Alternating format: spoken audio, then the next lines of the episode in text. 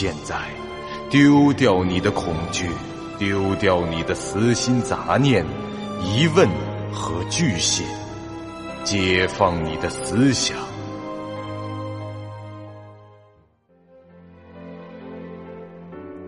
您现在收听到的是由喜马拉雅 FM 出品、巨五八瓦塔播讲的长篇恐怖网络游戏有声小说《惊悚乐园》，作者。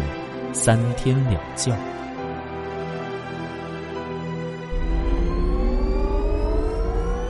欢迎来到惊悚乐园。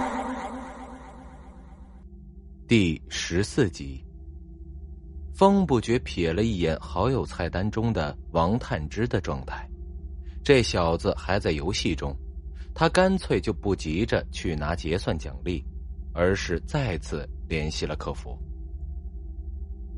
名称：草率的维修，技能卡属性：主动技能，永久掌握，技能类别：器械，效果：使一件品质为垃圾或者破败的机械造物在三分钟内暂时提升为普通品质，消耗体能值一百，学习条件：器械专精 F。风不觉玩游戏的运气一向很差。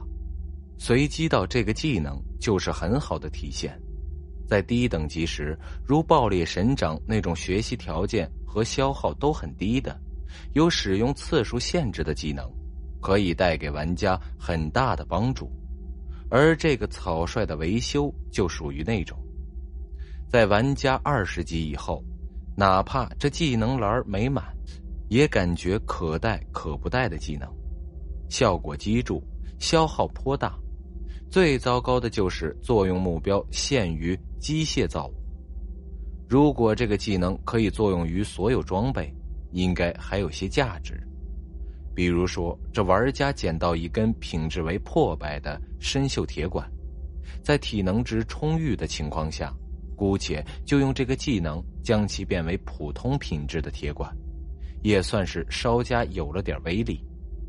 可现实很是残酷的。这个技能只能用在机械上，风不觉此刻已在想象能用到这技能的情况到底有几种。要是捡到了故障的电锯，那花去一百点体能值让其运转三分钟，倒还算值得。这技能理论上应该也能使故障的交通工具恢复功能。假设自己满状态乘坐一辆报废的汽车。掐好时间，每回都抢在技能失效前的几秒使用，这辆车便可以正常的行驶将近十五分钟。不过这些只是假设，很难说像这交通工具是否真会受这技能的影响。毕竟这汽车这种场景中，大型的物体不算是物品，玩家也不能查看其属性。反正留着这玩意儿到公测的时候不可能卖出什么钱，所以这风不觉就把这技能学了。他的技能栏中立即就多了这么一项。随后，他就来到了第二根玻璃柱前，系统提示出现：“请选择您的额外奖励：一、随机抽取一件与等级相应的装备；二、五千点游戏币。”三，二百点经验值。风不觉毅然的选择了装备。首先，后面两个选项现阶段完全是不需要。其次，他就是不相信这自己都五级了，除了一个毫无战斗力的技能和一根塑料针管外，什么都没有。难道还能抽的这第二块石头不成？白光汇聚，由虚化石。玻璃柱中渐渐出现了一件装备的白影，还没完全成型，风不觉就知道这回有戏。看着轮廓，妥妥的是件装备。名称：马里奥的管钳，类型：武器，品质精良，攻击力中等，属性：火。攻击人形或类人形生物的头部时，有很高几率造成重伤。唉，这世界观略猎奇啊。风不觉看完属性以后，虽然吐了个槽，但这心里还是挺高兴的。不管那备注栏里的内容有多奇葩，至少这装备的其他属性都还不错。走回电梯后，王探之的通讯请求已经显示在了屏幕上了。风不觉点下接受时，顺手就发送了组队的邀请。怎么样，五级到了没有？王探之回道：“啊，经验值正好。九哥，你你呢？”在好友名单中，只能看到对方昵称和当前的状态，等级并不显示。不过，就在王探之问这问题的时候，因为他接受了组队的请求，队伍状态栏出现在了显示屏上。这时，这风不觉的等级信息，他便也看到了。哇，果然是到了！杰哥，你拿到什么装备没有？我刚才把剩下的一个神拳给用掉了。出剧本前，除了原先就有的水果刀，还找到了一件防具。好了，这些先不提。你刚才那个剧本进行到最后的时候，有没有用到什么钥匙？嗯？你你怎么知道的？那把钥匙你是怎么拿到的？我在剧本的最后发现一把钥匙，就落在出口大门前的地上。我现在都没想明白这是什么情况。本来我已经快撑不住了。这生存值和体能值都见了底，远处还有个东西在追我，没想到在那样的一个地方，捡起一把钥匙打开门，就直接完成了剧本。哎，爵哥，难道你知道是为什么？你的剧本最后也是这种情况吗？哎，怎么可能呢？我的剧本可是最艰难的，你那边的状况？估计是系统认为，以你的智慧，前期把钥匙打开锁已经是解谜了，于是啊，就给出了这样的设置吧。喂，这种解谜是给星星设置的吧？风不觉笑了笑，他是有意扯开话题，才开着玩笑。好了好了，你准备好了没有？排团队生存之前还有什么需要整理的吗？啊啊，我没问题，排吧。风不觉操作着触摸屏，很快调出排队的菜单。两人都达到五级后，能够进入的模式有所变化。现在菜单中显示的是单人生存模式（普通）和团队生存模式（普通）。训练模式已经被关闭，变成了不可见选择，而单人生存模式现在也是灰色的，不可选。您现在收听到的是由喜马拉雅 FM 出品、巨五八瓦塔播讲的长篇恐怖网络游戏有声小说《惊悚乐园》，作者三天两觉。风不绝等级五，王探之等级五，请选择队伍要加入的游戏模式。您选择的是团队生存模式，普通。请确认，已确认。团队人数随机值已产生五人，您的队伍已经进入队列，正在搜索其他已经就绪的个人或队伍。匹配完成，正在协调神经连接，剧本生成中，载入开始，请稍等。眼前陷入了黑暗，游戏菜单也暂时无法打开。短暂的失神后，这风不觉意识到，在这无尽的黑暗中，自己已经由站立变成了坐姿，似乎是坐在了某种有靠背的硬座椅上。欢迎来到惊悚乐园。这次随机出来的声音很平常，普通青年的感觉。不过，说这句词儿的口吻听上去依然很诡异。载入已完成，当前您正在进行的是团队生存模式普通，本模式提供剧本介绍，并有几率出现支线、隐藏任务及特殊世界观。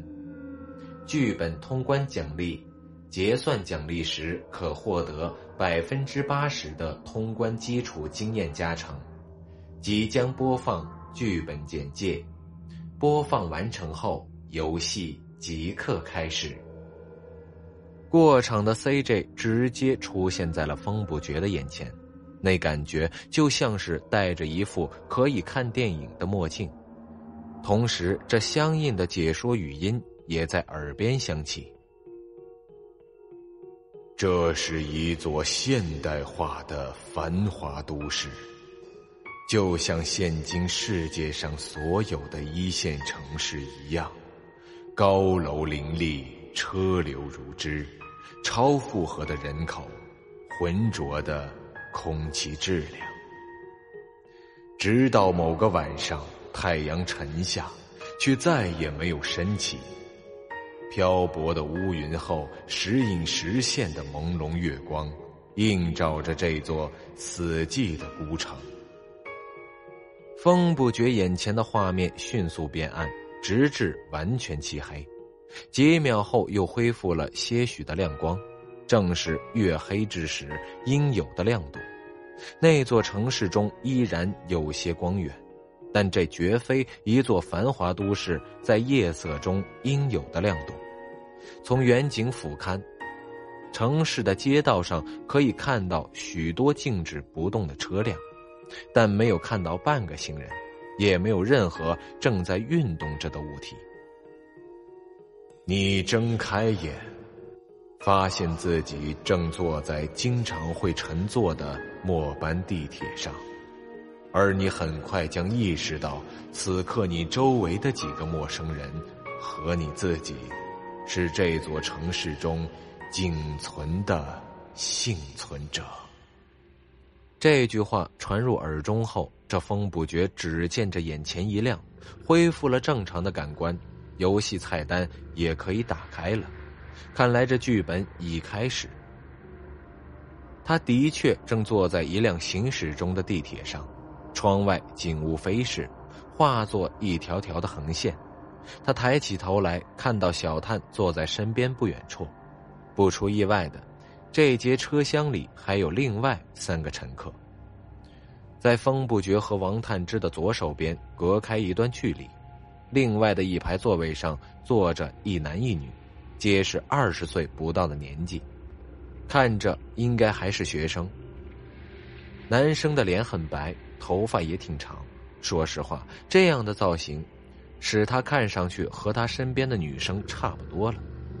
两人的身高很平常，身材都偏瘦，长相可谓是俊男美女。从昵称上来看。两人是男女朋友的关系无误，男的叫想你时最孤独，女的叫想念时最寂寞。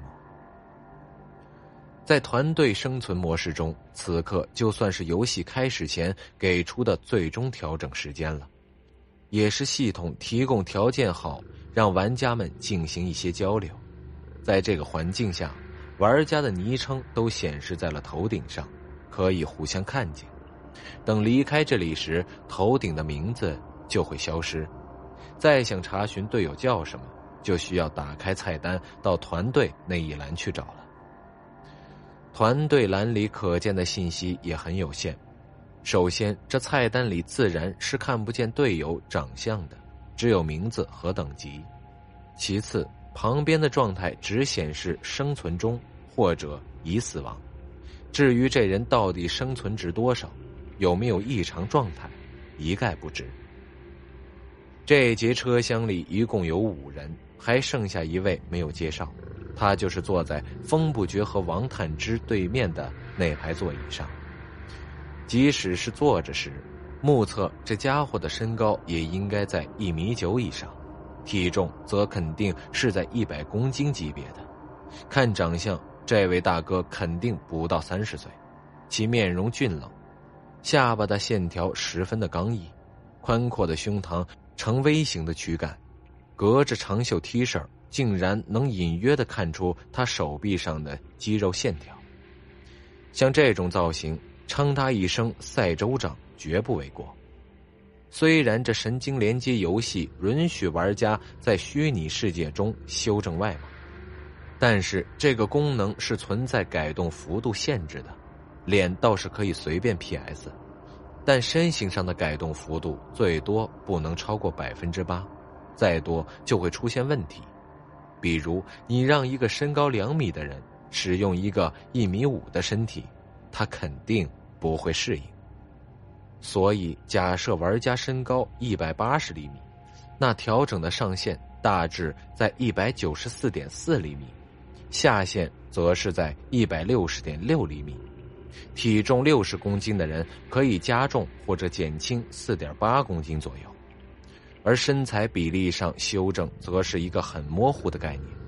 要举例就是，啤酒肚可以被修正成比较平坦的肚子，但绝不会。变成腹肌，所以撇开脸的因素不提，眼前这位壮汉在现实中，这八成还是个壮汉，不排除这家伙根本没修正过外貌的可能。本集播讲完毕，感谢您收听由喜马拉雅 FM 出品的长篇恐怖悬疑惊。感谢您的收听，去运用商店下载 Patreon 运用城市。在首页搜索海量有声书，或点击下方链接听更多小说等内容。